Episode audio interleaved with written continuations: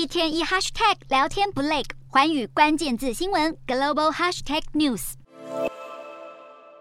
民众大排长龙，就是为了等候投下这神圣的一票。棚子下也坐满等着投票的选民。南太平洋岛国斐济在十四号举行大选，而这场选举是两位都曾经发动政变的领袖对决。大家除了关心内政，也聚焦斐济民主的试炼以及中国对太平洋地区的影响力。现年六十八岁、争取连任的现任总理巴伊尼马拉马带着孙女来到投票所。在巴伊尼马拉马统治期间，斐济与中国的关系越来越密切。由于他在二零零六年发动政变，斐济遭到澳洲和纽西兰严厉的贸易制裁，因此采取向北看的政策来稳定经济。前武装部队指挥官出身的巴伊尼马拉马近年来也脱下迷彩服，换上斐济的招牌花衬衫，聚焦对抗气候变迁。巴伊尼马拉马想要获得胜选，他带领的斐济第一党就必须击败宿敌七十四岁的前总理拉布卡。人称兰波的拉布卡已经表示，在他的领导下，斐济将会疏远中国，而且明确排除会追随所罗门群岛的行列，与中国签署安全协定的可能性。